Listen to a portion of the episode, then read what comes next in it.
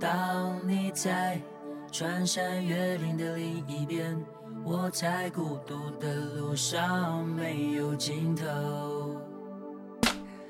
一辈子有多少的来不及发现，已经失去最重要。Hello，大家好，欢迎来到过度解读，我是小罗。我是大罗，大罗小罗突然高产起来了呢。那这一期的节目呢，因为正好也遇上了春节放假，那我们今天这一期呢，就不再大型的推书或者是拆一本书，我们来一次假期的这个书影音的推荐。小罗的总结都非常的经典啊！这个书影音其实就是书籍、影视作品和音乐的推荐，所以这一期内容呢可能会比较偏个人一些，但是说不定能找到同好。另外这一期也差不多就是大罗小罗的一个线上唠嗑聊天的这样一个时间，那我们就开始推荐吧。好的，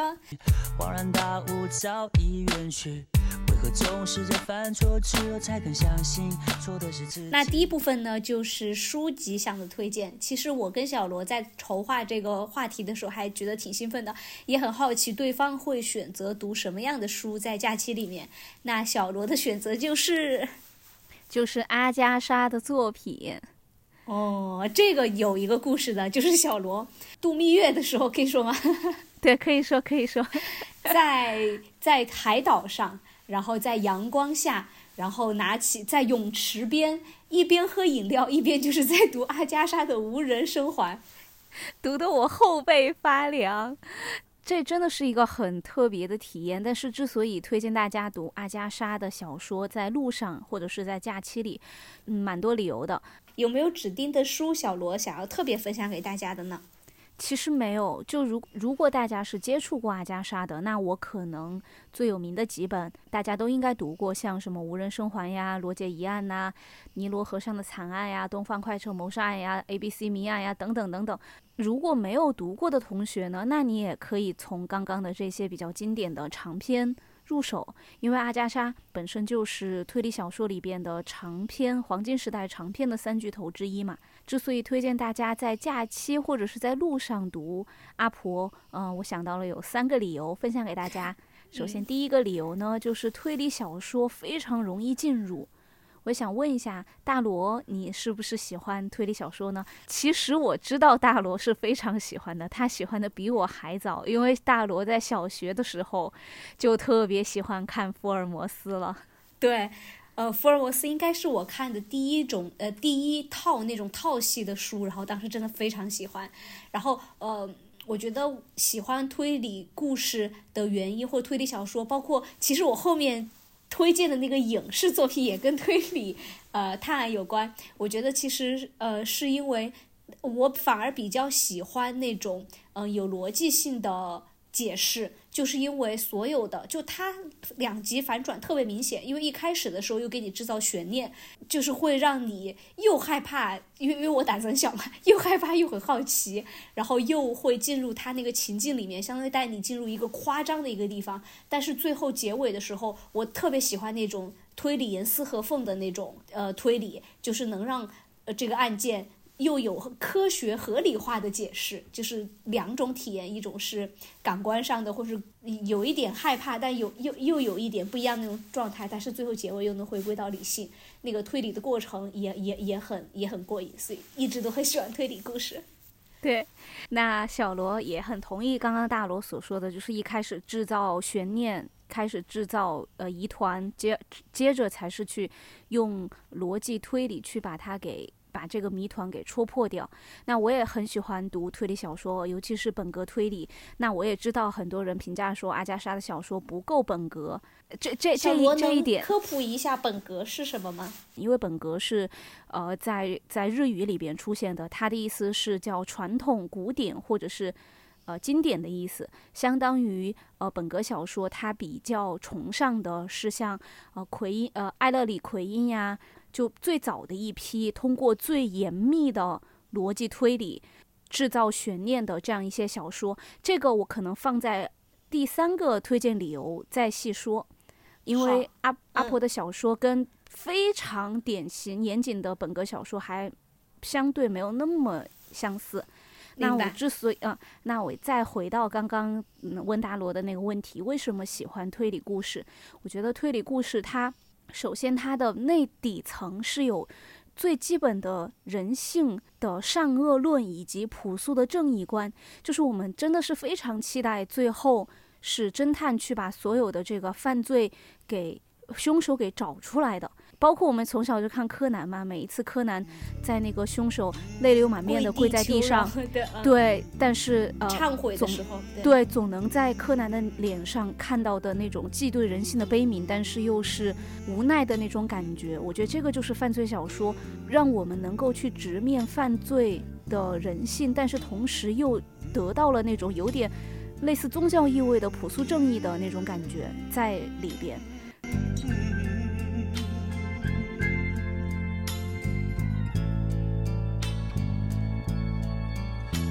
第二点呢，推理小说有一个的灵感来源就是哥特式的小说，它就是有一点那种像大罗刚刚说的那种制造悬念，它就是有凶杀呀、悬疑呀一些超出常规体验的一些，对对，就甚至有一点接近于那种奇谈，或者是让你总是读到类似于小报吃瓜的那种震惊、悬疑，竟然就是总是会让你有一种这种。非常视觉冲击，然后吸引你眼球的感觉。而且我还想补充一点，而且我还想补充一点，因为其实如果说一个事情它已经到了犯罪的这个阶段，就是比如说出现了呃，就是凶杀案的这个情况，实际上是它背后一定是有特别巨大的矛盾冲突，或者是有就是有个大瓜在的，不然不会上升到这么严重的程度。所以人也有。一点猎奇和有一点八卦的心理在，其实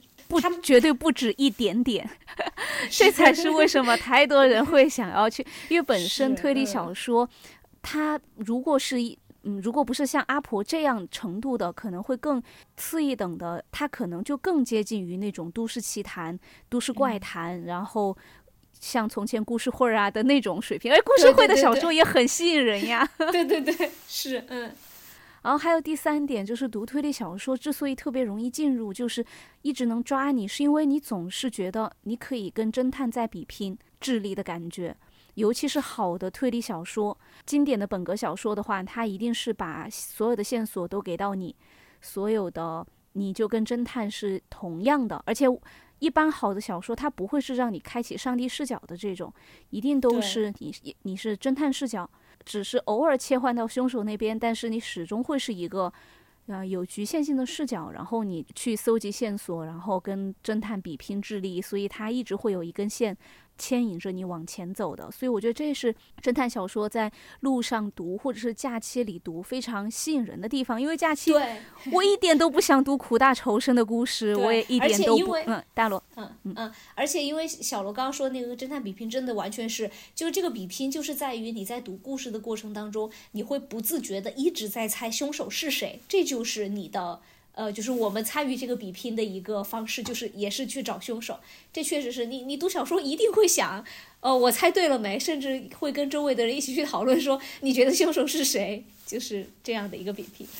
而且我不知道大罗有没有这种体验，其实我会觉得我很期待最后的揭秘的那个反转时刻，我会是期待侦探比我高明，或者是就是侦探背后的这个代表这个作者比我高明，我会有起鸡皮疙瘩的感觉。嗯，对，是的，嗯，是的。就如果说一早就被你看破了，那还看啥？这就是那就是小学生一般的，对对对，水平一般的推理，因为你也能想到的。之所以推荐阿婆的第一个理由，就是推理小说本身这个题材就特别容易，就特别适合在假期里面去读。那还有第二个理由，就是阿婆的故事其实设置的比较偏都市传奇向。阿婆之所以能够成为最畅销的推理小说家之一，就她一定是拿捏到大部分人的人性的。就是他设置的这样一些故事背景，一定是有高度的可读性的。比方说，呃，阿婆开创了非常多的模式，就暴风雪山庄模式，就是后来在无数的推理小说故事里面看到的原型，就是所有人困在了一个密闭的山庄或者是某一个地方，与外界断呃隔绝联系，然后大家在里面发生凶杀案、猜凶手的这样一个模式。大罗，你是不是想到无数柯南？无数个柯南，对我脑子里，对对是，嗯。然后包括阿婆的小说里面，经常主角会是上流贵族，因为第一他本身就出生在上流贵族，然后同时他又是一个对这个上流贵族的很多底层的一些阴暗呀，或者是背后的一些小九九都非常熟悉的这样一个人，所以他既是观察者，然后又是体验者，所以他笔下写的这样一些贵族故事就还蛮吸引人的，因为所有人都会想吃名人的瓜吧。还有第三，就是他也也也有也有很多乡村八卦，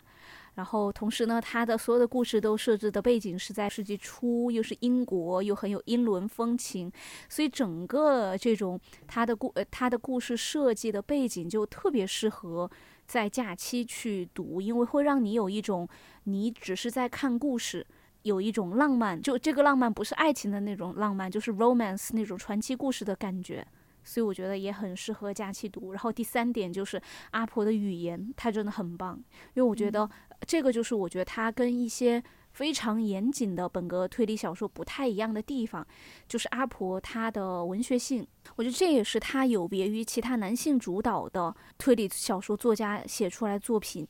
阿婆的推理是特别重视犯罪动机和心理的，就像刚刚大罗说，都发生凶杀案了，那它背后一定是有一个巨大的这样一个动因在推动的。其他的一些本格小说，它相对来说没有那么的重视和细腻的去刻画犯罪者或者是呃犯罪者和他周围这些人的这样一些人物关系，但是阿婆就会，所以他的故事本身也是也是很精彩的。其次，阿婆的侦探。都是一些非常犀利的人类观察家，我觉得这个也很有意思。就是很多侦探，他可能有的时候你会觉得他只是一个机器，就是一个逻辑怪，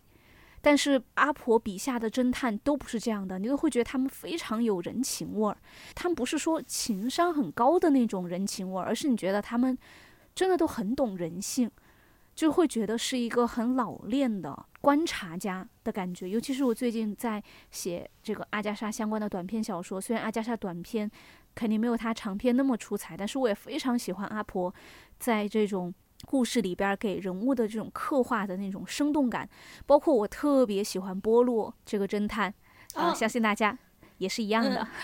啊，就是就是这种侦探的性格，他就是跟。其他传统的那种，我这里写的是 macho，就是非常男子阳刚气概的侦探不一样。就阿婆笔下的侦探，要么是像波路这样的矮矮胖胖的邻家老大爷的那种，呃，比利时的难民，然后要么就是呃乡村的老太太，谁也不在意他，谁也不会觉得说这个老太太能干什么。但是偏偏是这样的人物，他非常。看破真相的感觉，我就很喜欢这种反差感。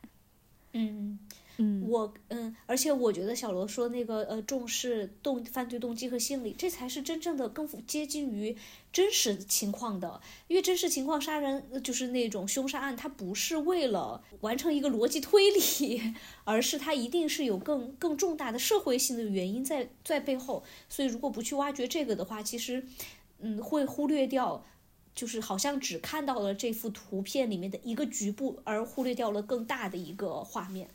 嗯，这个就是看，因为相跟本格派呃相对应的就是社会派的推理小说嘛。那社会派的他们就更在意的是这个犯罪呃动机啊，包括这个犯罪对于整个社会呃在社会环境下的一些。怎么去酝酿，怎么去推动相关的这样一些的研究？但是小罗本身也不是说非常专业，所以如果有说的不准确的地方，呃，那也欢迎大家一起交流。这就是我自己对于阿加莎小说的一些体会。就我觉得这真的是非常有意思的，在假期非常适合在假期里读的。因为阿婆的小说首先也不长，就很快，你基本上就是。我想一下，三三个小时顶天了，三四个小时顶天了。那你可能真的就是在下一个下午，在在在你一个哪个路上找一个地方随便坐一坐，看着窗外，或者是面对着宜人的自然环境，然后来读一读一个非常有。有悬念的，然后线索感十足、反转十足的这样一个小说，还是蛮好的，很休闲的一个体验。嗯啊，但是小罗有没有一些警告呢？就是呃，他会比如说像胆子比较小的，可能有有哪些是特别特别有一点吓人的那种不？阿婆的应该都还好，我觉得，嗯，我至至少我读到的其实真的都还好。呃，不会是有过于悬疑的那种。对，我不知道大家对于悬疑的这个感觉是什么样。是说，比方说反转特别夸张，还是说作案手法特别凶残？我想一下，推理小说的可能接受程度都有一点，不会太菜又不敢看的那种。对对对，而且我会觉得阿加莎的小说，大家还是可以稍微挑一挑一本，因为光是我看的一个，嗯，就随便看的一个短篇的翻译的一本。他会把非常多阿婆在原文当中铺的一些细节的一些梗全部翻没有了，而且有的是很多那种笑点都会翻没。就是阿加莎，如果大家语语语言过关的话，直接看原文会很有意思。然后如果是呃是就是稍微有一点困难的话，也是在大家挑一挑一本，因为网上喜欢阿婆的人太多了，随便找一找应该都能够找到呃大家推荐的公认的好的一本。明白，被种草，被种草是在大罗的兴趣点上。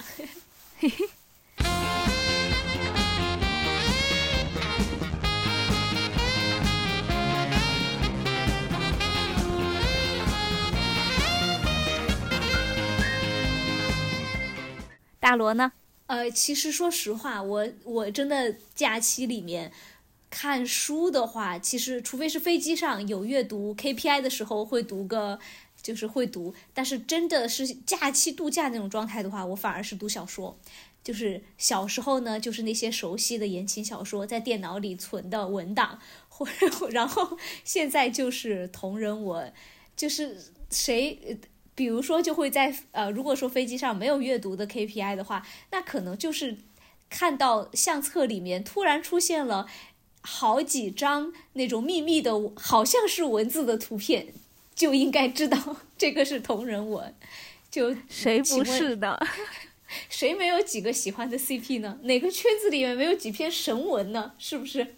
真的，再冷的圈子都会是有神文的。再次表白，所有大冷圈产文的大大，真的真的是神仙。其实我也在想了想，说为啥会喜欢看。呃，同人文或者是这种很熟悉的言情小说，就尤其我反而很多时候还不会尝试新的，呃，除非新的的话，除非是说喜关注的大大写新闻了，那肯定是要看的。但是基本上都是在熟悉的一个状态。其实是因为，呃，放假的话，感觉一切都是在休息的状态，不想看特别费脑的别的东西。然后小说的话，其实就是。完全不怎么动脑子的一种体验，然后因为是熟悉的内容，所以会有一种安全感，就是你知道说这个文章接下来会发生什么，它应该是没有意外的。而且，呃，喜欢一般喜欢的同人文的话，是喜欢这个人设，所以你是有情感投射在这个文章的主角身上的。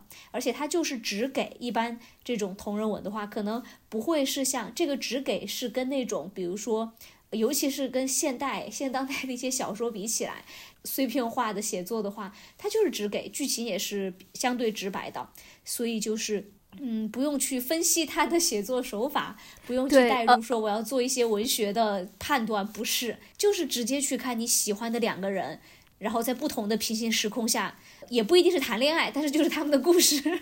对，而且我会觉得大罗所说的这种不用分析，就只是不用去分析他的写作手法，但是有好多金句，包括好的好多的那种场景设定对话，你是要细细的去一个字一个字去读的。我我不知道大罗的那个圈子里有没有这样的那种正圈神文，我的一些正圈神文就是属于大家的会把那种。作者没有写出来的东西，或者是比方说他从从其中一个人的视角写的故事，会有我们会把他其实另外一个人的视角的一些细节给补全，就是会在留言区留各种长的这样一个分析的，对，完全是有的时候反而是读的，嗯，我明白，其实反而是读的非常之仔细，比做阅读理解还要对，确实是我们也有，就是写那种大段的分析文的，完全有，嗯，而且这种读你读文章，然后和读留言区，你又又又磕到了，又表示，因为我我就会，我就有一次是写我们圈有一个呃大大，他写的是双向暗恋嘛，但他其实写的很明显的，就其中 A 的这个暗恋过程，但是他虽然。当时还没有写到大结局，还没有写到 B，其实也很喜欢 A，但是呢，其实他很多小的细节都流露出了这一点，然后我就去会把前面那些就可能大大写到的一些很小的细节全部一二三列下来，然后我那篇那个留言就到被赞了，可能对各种被赞，就可能是顶到了前面，我就觉得很开心，我就很喜欢这种就是磕 CP，包括看同人文，就最开心的地方就是你觉得大家很多情。感跟你是共通的，然后大家彼此理解，我觉得这个就是呃，觉觉得姐妹非常开心，对，开心，对。当然，其实我的经验是，这个其实是在靠谱的呃同人文的呃靠谱的圈子里面的，在靠谱的大大下面会有这样的这个链接的，就是社区，就是同伴的感觉。其实那种感觉挺好的，就是。你一个人喜欢他们和一群人喜欢他们那种开心的感觉，大家相互交流，糖点，你发现了糖点，我发现了糖点，真的很开心，对。呃，除了这些交流之外，其实还有一个就是，我不知道小罗喜欢看人的呃同呃看文的风格是啥，但其实我反而喜欢那种，可能他也不是剧情特别的狗血或者特别的波澜壮阔，但就会给我一种比较汹涌的情绪，就是我会，我甚至有的会看哭，不是，甚至有的时候，基本上神文如果我隔一段时间去看的话，我一定会哭的。我也是，就是因为我日常生活当中其实能让我们哭出来事儿其实不多。真的，其实太少了。我们现在会觉得，包括我，我，我有一次就是，我记得我们去年有一个大的活动结束之后，大家都在庆功宴上，很多人都在哭嘛。但是我就哭不出来，我觉得没有什么好哭的。我觉得我现在就是因为我们生活已经很真的已经很少让我哭的事情了。对，所以就是在反而是在读文的过程当中，会让我有那种心潮起伏、哭出来的那种感觉，就是。好像是干涸的心灵，所以这就是文学作品吧。然后那种那种汹涌起伏的，又不是像比如说像读马尔克斯那种深刻的那种打动，就是震动的那种。读这个就是你好仿仿佛更像是作为一个个人跟这样的故事去连接。然后你有的时候其实其实 CP 文偶尔其实本质上还是会有代入的，说实话，然后就会有那种起伏的情绪体验。我觉得这是在假期里面，可能也会让情绪，让自己的心 活活活一鲜活一下，就是从机器的状态变成人的状态的一种感觉。就是同人文能够给到的是不一样的那种心理的悸动，因为刚刚大罗有提到，真的让我最情感起伏的呃文学作品，应该就是那个《白痴》了，就相当于我读了二十天，随时都是起伏的心情，但是它却没有像同人文这种。起伏，因为我我觉得对对，因为我会那种对对对对，因为我会觉得像呃读白痴这样的是会我我会觉得作者是远高于我自己的，就是他给我的都是一些意外，就是而且都是一些可能更超出我自己个人生活体验和认知范围的一些东西，就是我没有预想到他会是这样的。感觉，但是同人文大部分还是在情节预测不到，但是情感是预测到的，而且这些情感呢，又是你其实啊是在生活当中是期待拥有的，就不是说你不满足 现在当下的生活，就是时候就像大楼说的，还是希望有那么一些对一些汹涌的情感，还是可以澎湃一下的。老阿姨，虽然我不喜欢这个词呀，老阿姨，但是好像真的是有这种感觉。是，呃，所以这是为什么假期的时候会想要去读一读这些同人文的一些心理。呃，虽然说其实大罗现在是不参与饭圈文化的，但真的同人文这个事儿，或者是同人创作这种二次创作，不只是文章，包括小罗也知道一些画手、剪辑师，就是其实是有很强的生命力的。嗯，就是因为一些生命力是指什么呢？他塑造出来的人物也好，平行世界也好，然后引发的这个社群也好，其实你不觉得是有一种蓬勃的生命力在里面吗？有两层，一个是仿佛是把你喜欢的那个 CP 一个角色嘛，赋予了更强的生命力和更多的可能性；还有一个就是这个社这个圈，除了说特别冷门的北极圈，其实也是比较 热闹的，生机勃勃的。嗯，就是感觉有一个线上的小社群，你可以随时在里面，大家讨论的也是因为喜欢而结缘的一些事情。当然这是理想状态哈，抛开饭圈的那些东西，理想的状态是这样的。像大陆刚刚也提到说，尤其是一些二创，它能够让角色本身或者这两个人物本身具有更多样的可能性。真的，像我和大罗同呃很难得的同曾经同追过呃一对 CP，然后。他们两位的衍生的角色的各种拉郎，都让我们觉得 活灵活现的，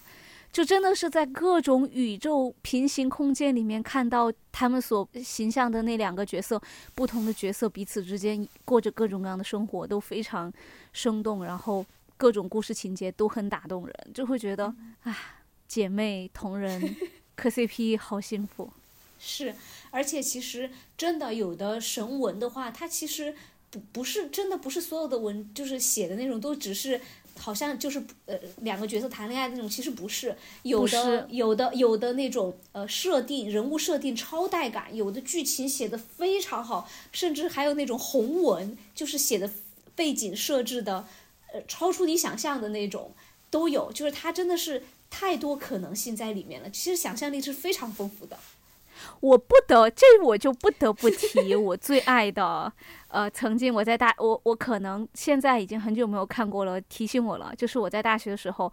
非常喜欢德赫，然后我当时就看很多英文的德赫文章，因为当时贴吧还是贴吧哟的东西都已经看完了，然后里头我依然记得一个神文，它的设定就是到最后甚至是有那种大片的即视感，就要德拉克去抉择，你要在拯救。一个城市还是拯救你的自己的家庭的赫敏中间选择，就真的非常带感。这不就是大片蜘蛛侠的？哦，对呀，大片即视感。而且包括，其实我还看过一些神文，它的设定是在末世，就非常有赛博朋克那种感觉。就是可能这两个人物根本都跟未来那种宇宙，呃，我还看过宇宙设定的一些神文，就是在就是跟看《流浪地球》一样那种感觉，你懂吗？就是那种设定。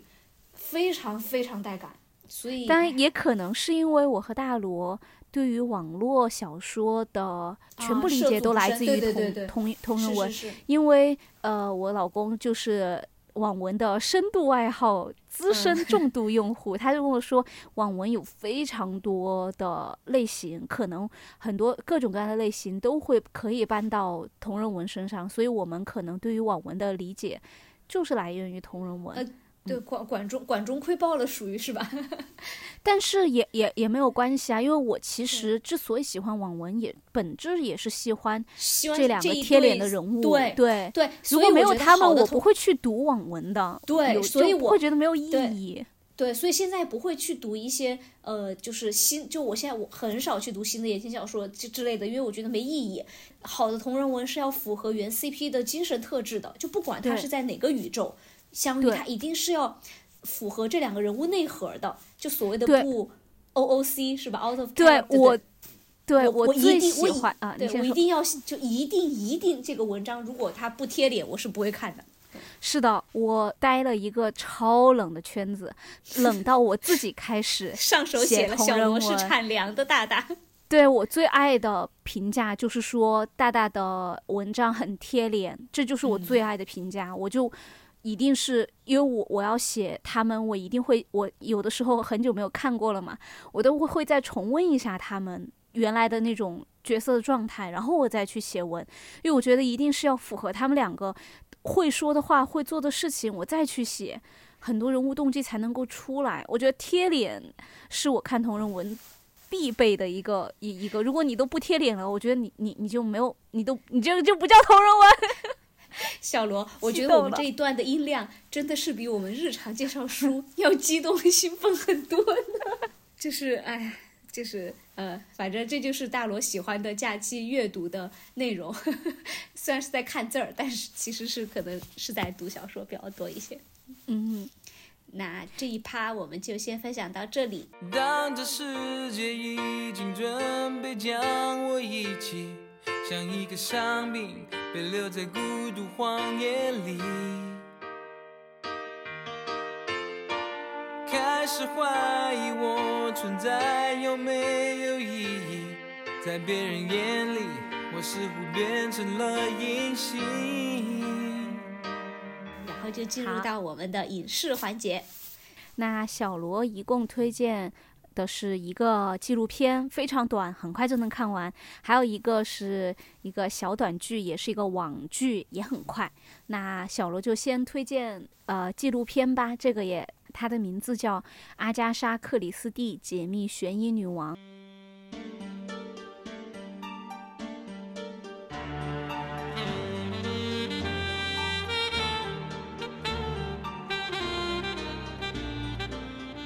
这个纪录片在 B 站上就有，大会员就可以看。呃，他是呃历史学家，也是一个非常著名的历史呃纪录片的一个主持人，叫露西·沃斯利呃主持的。然后他呢会把阿加莎创作像大波洛呃大侦探波洛和马普尔小姐等等的这样一些经典作品的灵感来源，呃为线索，然后包括说。呃，阿加莎整个从出生少女时代，然后两次婚姻，她的整个创作历程全部都梳理一遍，非常精彩。然后每一集大概是一个小时左右，一共三集。然后这位主持人本身就是英国历史皇家宫殿的馆长，他负责管理一切有属于女王的呃皇室宫殿。而且他也制作和主持了非常多部纪录片，像包括他还介绍了什么沙皇帝国、呃英伦浪漫史，包括英伦谋杀案等等。我看了这一部纪录片，我就对这个主持人超级种草。整个纪录片的这种叙述节奏也好，文案也好，我觉得都还蛮精彩的。嗯。好的纪录片其实也非常值得看，因为它的时长和那种如果像这种讲阿加莎的，它是它会不会是也是带一点跟这个小说剧情有关的内容呢？就是可能比普通的纪录片会更有更有故事情节更有趣一些。对，因为我会觉得阿加莎本身这个人物就是蛮传奇的嘛，因为你看在呃他本人就经历过一战和二战。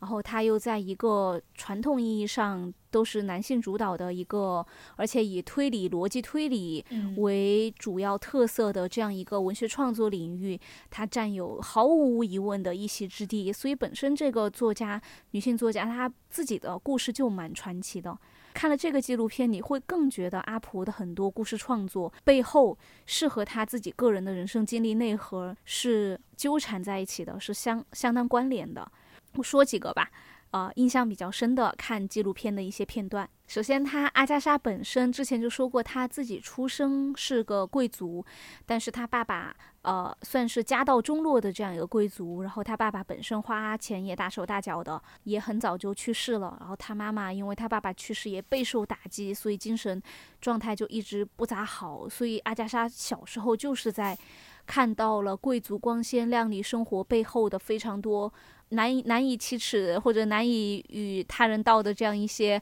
呃苦楚的故事，呃，他本来就是在这样一个环境下长大的，而且他从小就要顾及到他妈妈的很多嗯精神状态，所以他小时候生活也是比较恐惧的。尤其是到了阿加莎应该是可以上大学的时候，他妈妈觉得上大学有什么用呢？要嫁人才有用。而当时呢，他们家的这个家庭条件又不足以供。他在伦敦的社交圈去寻找合适的，嗯，合适的门当户对的伴侣。于是他妈妈就带着阿加莎去埃及，因为当时埃及是英国的这样一个，呃，算是管理的地盘儿吧。所以啊，阿加莎就到了埃及去寻找老公。像，然后读到这里就会，你就会想到那个《傲慢偏见》的开开场嘛。It is a truth universally acknowledged that a single man in possession of a good fortune must be in want of a wife。就是只要是有钱的老公，一定想要，一定缺一个老婆嘛。所以当时的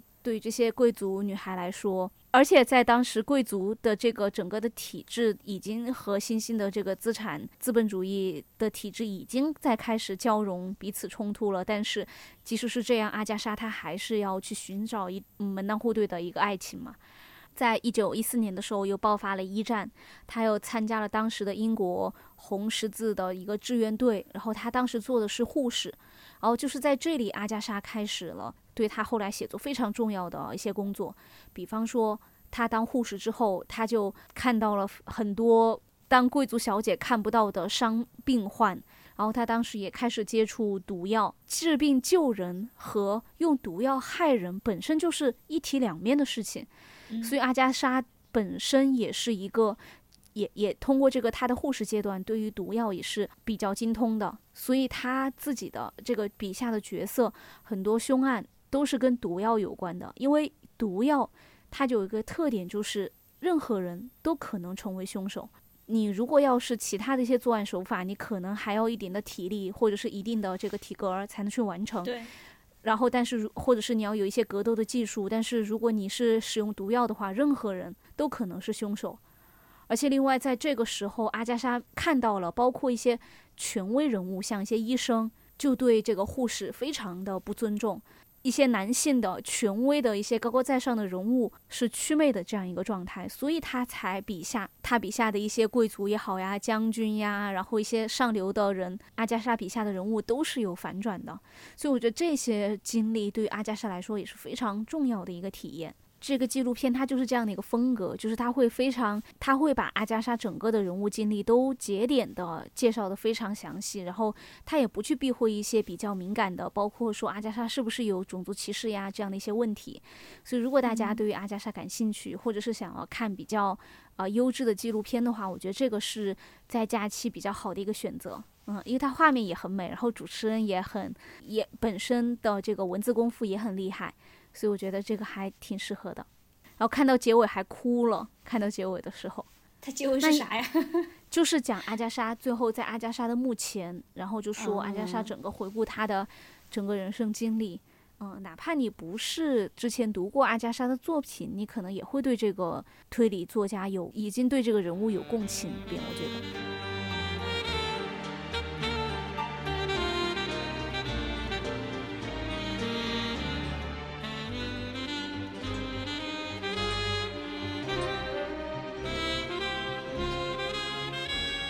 要不下一个先让大罗再推荐一个，呃，我们就一个推荐一个，再再交叉的说吧。呃，行。然后大罗推荐的第一个呢，是一个呃英剧版的 Sherlock，呃，英剧版的神探夏洛克。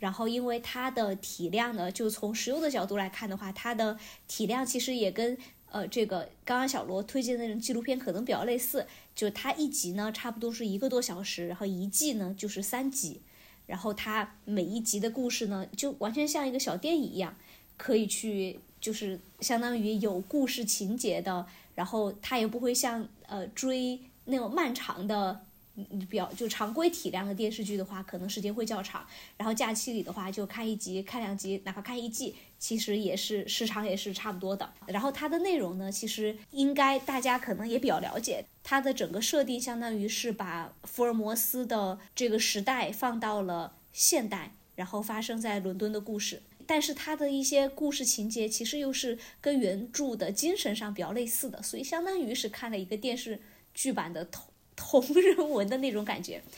所以其实这个编剧还非常有编剧的能力，就他把在保持内核的情况下，把这个时代放到了现代。然后它里面的主角呢，呃，C 虽然说英剧略有一点点卖腐的嫌疑，但是他们两个 CP 感真的很强，就是会呃喜欢这个故事的朋友的话，也会觉得这两个人之间的。这些呃互动也也非常有趣。其实刚刚也跟小罗有讨论过，大罗其实也非常喜欢探案。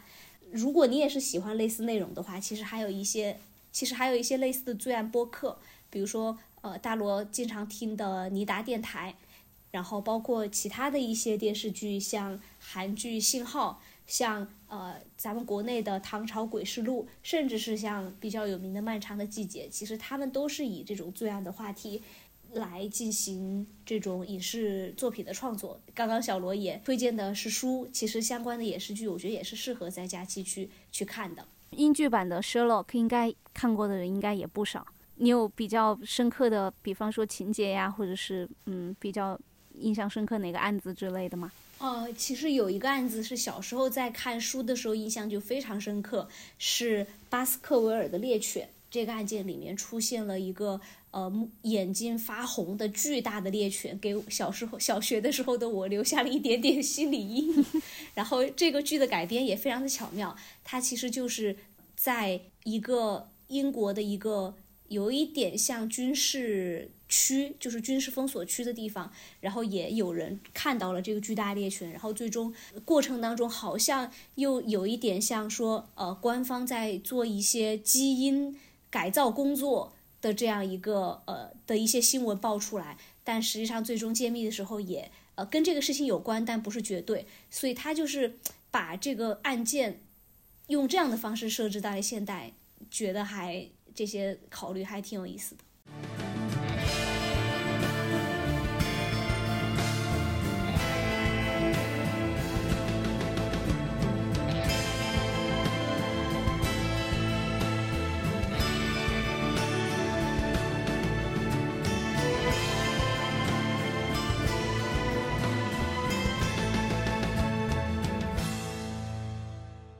那小罗下一个推荐的电视剧呢是。啊，小罗其实去年算是心中的电视剧的 top three，看的也的确不多，就那几部。最我觉得最好看的是《漫长的季节》，但它实在是太压抑，然后太让人难受了，看完了不并不会觉得解脱。然后就是《狂飙》，这真的是全民大讨论，但是它的后面的结局也有一些怎么说有点崩吧。然后然后就是今天想要跟大家推荐的一个小网剧，真的是完全不火的一个剧，叫我有一个。朋友，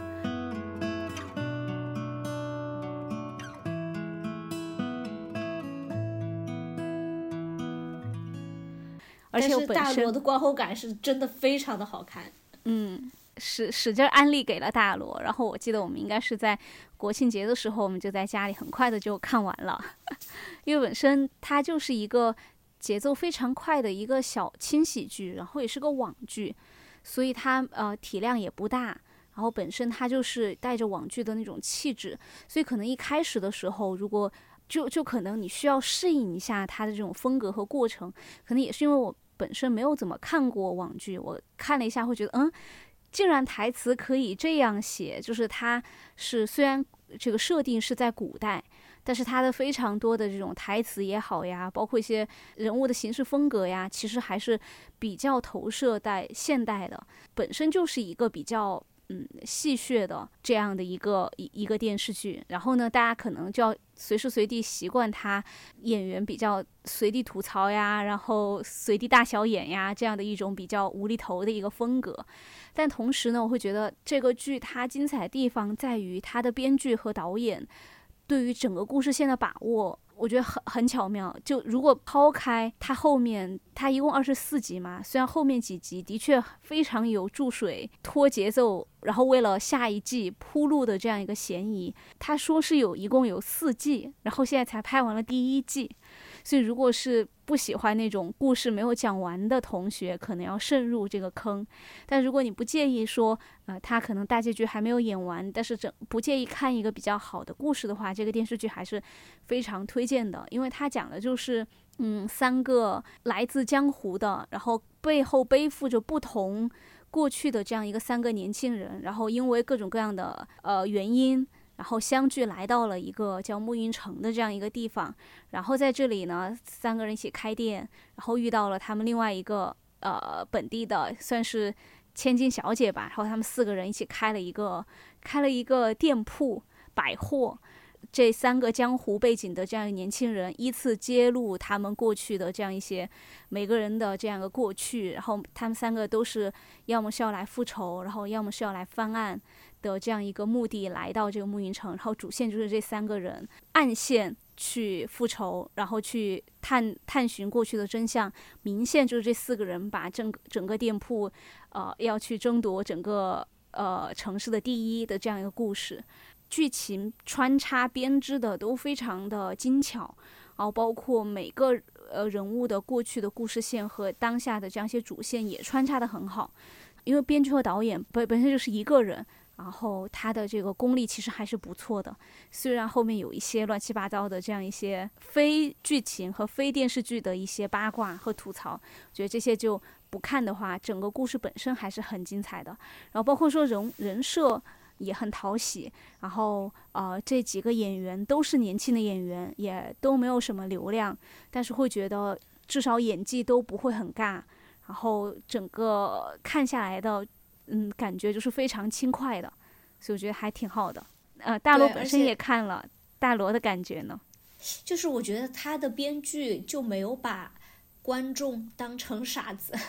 就是很多情节都是点到为止，就不需要去解释。其实观众看得懂的，就喜欢这种编剧和观众之间的默契，就是我懂，我觉得我知道你懂的，就是那种默契，我觉得还挺好的。而且真的是从一开始的这个它的节奏就是偏快的，不会是那种很拖沓的一个剧情发展。然后每个人物的设定也也也很有趣。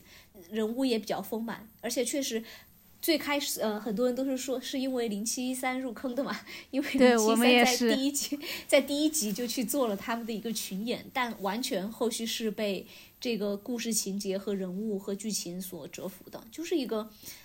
很完整的故事，然后塑造了几个很很令人喜欢的角色形象、人物形象，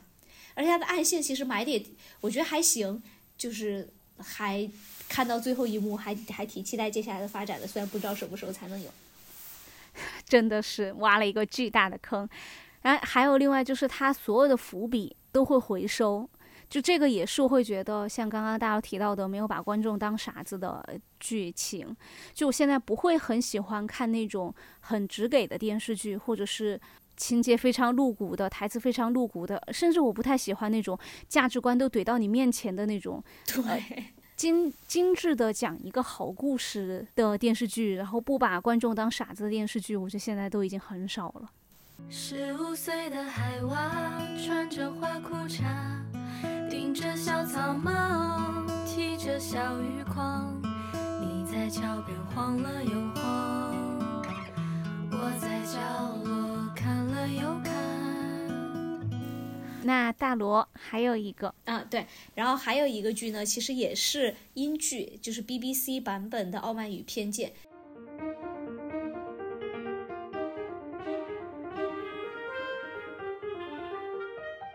因为它也是一个六集的迷你剧，所以也很适合，就是呃，你看一集，呃，一天看一集，或者是你一口气看完，其实都是非常愉快的。然后它里面呃的主演是脸，就是 Colin Firth。就脸书嘛，年轻时候的颜呀真的是太帅了，就是看了这个版本才满足了我小时候对于《傲慢与偏见》达西先生这个形象的一个投射，而且他其实对于剧情的还原还是还原度非常高，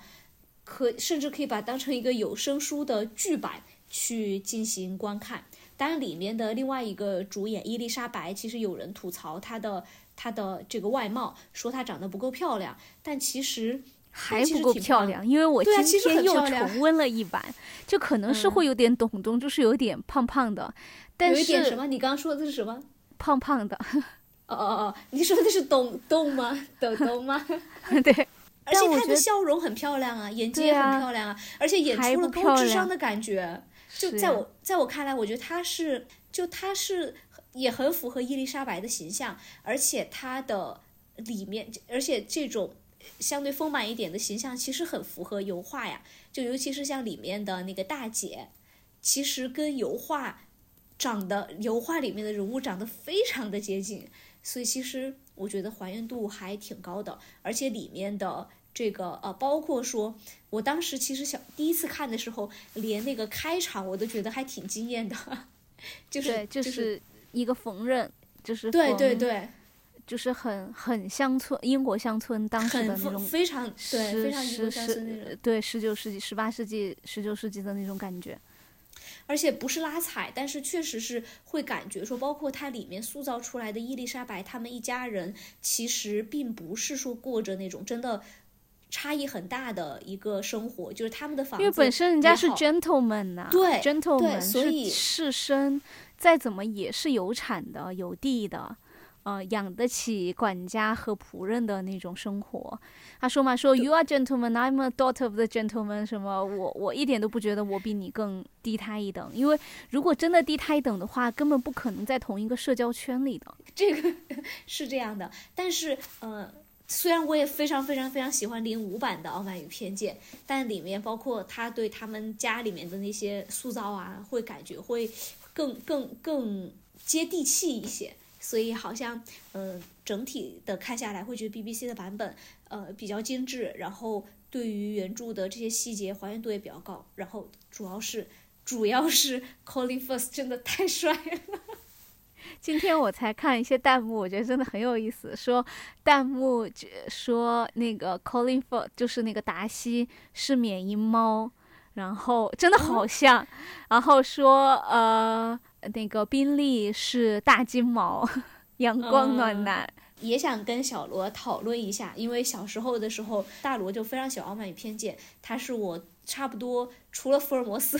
探案系列之外的最喜欢的名著小说。然后那个时候小罗就喜欢《简爱》，简爱但我我会觉得有一段时间我会觉得《傲慢与偏见》好像就是王子与公主的升级版，好像看得懂简爱，喜欢简爱是更高级的一种表现。但是现在觉得，反而会觉得，其实好像《傲慢与偏见》，它其实呃，主角的两个主角都是在有成长。比如说，呃，达西抛弃了自己的呃傲慢的这个态度，然后 就扣题了嘛。然后伊丽莎白抛弃了自己的偏见，其实人物都是在有成长的，而且他的这种对于当时社会背景的一些刻画，其实好像会更真实一些。会觉得《简爱》里边本质上还是比较玛丽苏的这样一个故事内核嘛，就是呃一个天降的大叔来来来来拯救自己，然后自己又会去所谓的去继承，通过继承财产，当然也也是逃不脱当时女性本来就只能通过这种方式去呃获得财产，但是它本身描述爱情方面还是很纯粹的，就是恋爱脑的那种爱。但当然不是说这样不好啊，这但是会觉得《简爱》本身这个故事本身更偏纯爱小说多一点，但是《傲慢与偏见》它可能更偏婚姻一点，因为里边对于两个人的事能在一起，财产怎样，包括呃家世怎样，呃怎么去获得这一桩姻缘，他可能当然有很多讨论，但是他简奥斯汀他可能更不避讳去讲。比较偏世俗向的很多东西，所以我觉得在这个方面来说，可能《傲慢与偏见》的爱情呃或者婚姻可能比《简爱》里面更没那么玛丽苏一些。当然两，两本作品都是划时代意义的，然后也是非常经典，然后也是我们两个彼此的启蒙，对于爱情也好，婚姻也好，很很多很多的启蒙。所以其实没有必要去没有任何意义上的拉踩的那种比较，只是非常直直观的一些读者向的体验。当然，大家有不同的体验，更更深入的一些见解的话，也可以欢迎分享。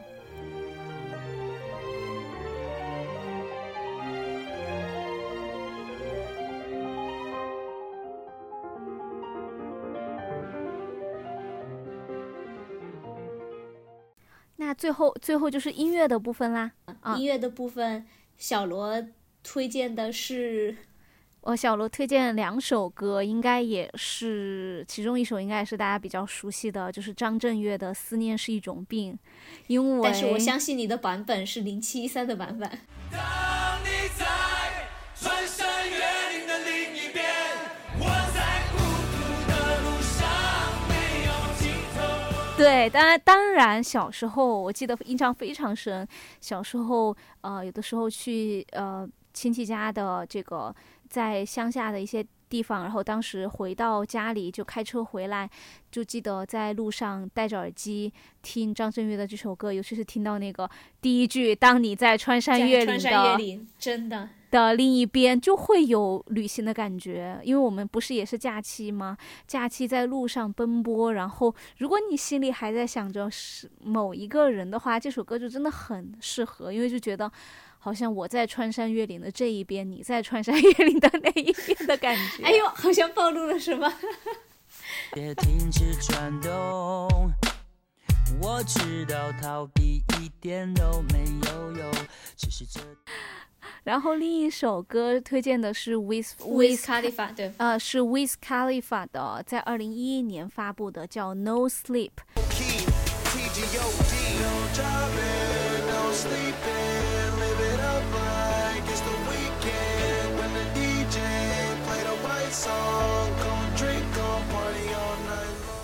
然后 With Khalifa，他有很多，他有很多作品，应该大家都比较熟，像呃他的出道单神曲是那个是 Black and Yellow，应该大陆也听过。非常 Black and Yellow，Black and Yellow，Black and Yellow。真的就是这样。我知道，我听过。加入了那个华纳唱片公司，签到了华纳，然后后来更有名、更火爆全球的就是 See You Again。然后这首歌 No Sleep 之所以推荐，是会觉得。像那个 party all day, party all night，你不觉得就很 party 吗？就很适合那种很欢、很欢快的，尤其是说什么 drink all drinks on me，就会觉得哇哦，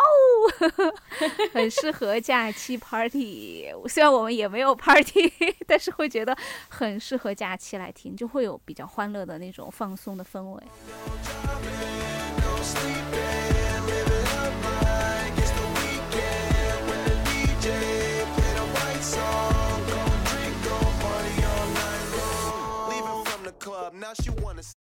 然后大罗推荐的歌曲可能跟小乐风格比较不一样，但确实是，但确实是我就是比如说呃要去要回家了，去机场路上听的歌，就是会打开我自己的自创的两个歌单，然后第一个歌单就是二胡曲，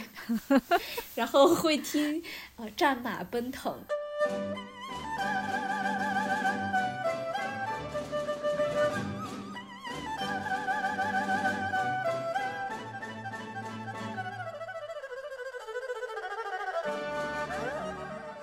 就是一边是沉浸在这种欢乐的气氛当中，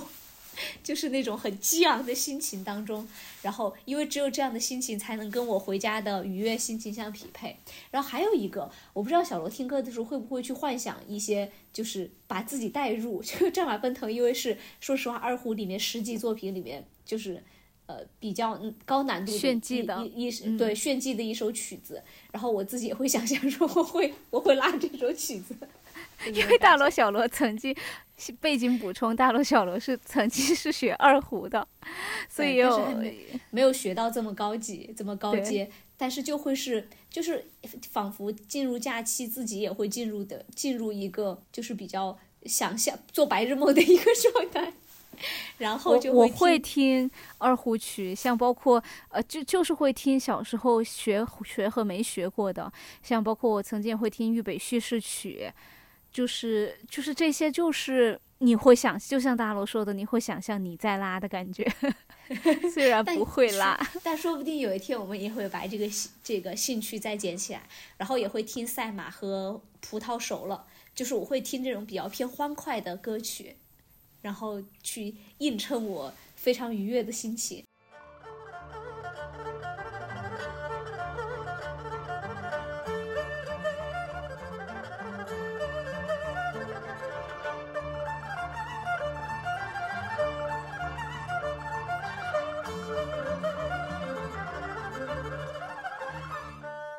然后我会打开我的另外一个歌单，就是深入人心的歌单，而且是第一季的深入人心的歌单。我会听深深的歌曲，就是《Over the Rainbow》。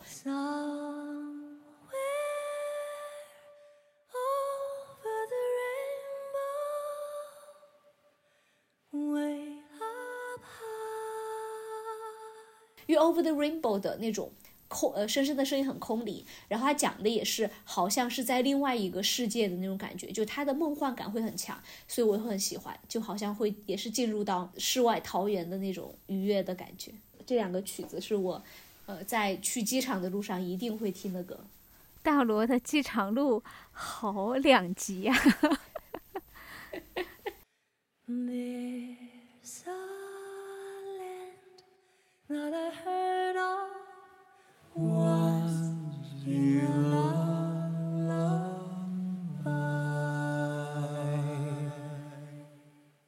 然后其实深入人心里面还有一些歌也会听，包括《Happy Heart》这首歌也是会在我心情愉快的时候去听，因为它整你看它的名字就叫 Happy Heart，就充分表现了我的心情。所以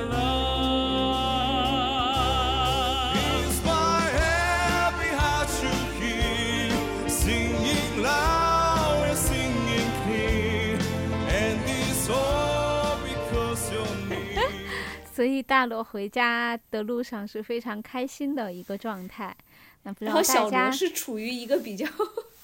没有啊，我也很开心，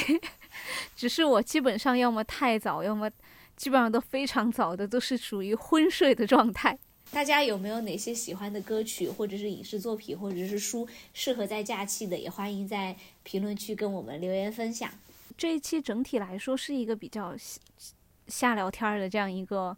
呃，内容。那下一期不出意外的话，应该是小罗，呃，跟大罗来比较细的讲，分享最近读的那个陀思妥耶夫斯基的《白痴》这本小说，真的是心潮起伏了二十天，然后结局看傻眼的一个状态，嗯，所以呃，也祝大家新春快乐，假期愉快。呃，不管你是否已经，会不会有朋友已经踏上了回家的路上，那也祝大家阖家幸福，新年快乐。对，然后也希望大家的假期能够呃心情愉悦的去看自己喜欢的电影也好，电视剧也好，书也好，呃，总之都开开心心的。那我们这期就这样，那就下期再见再见。拜拜，拜拜。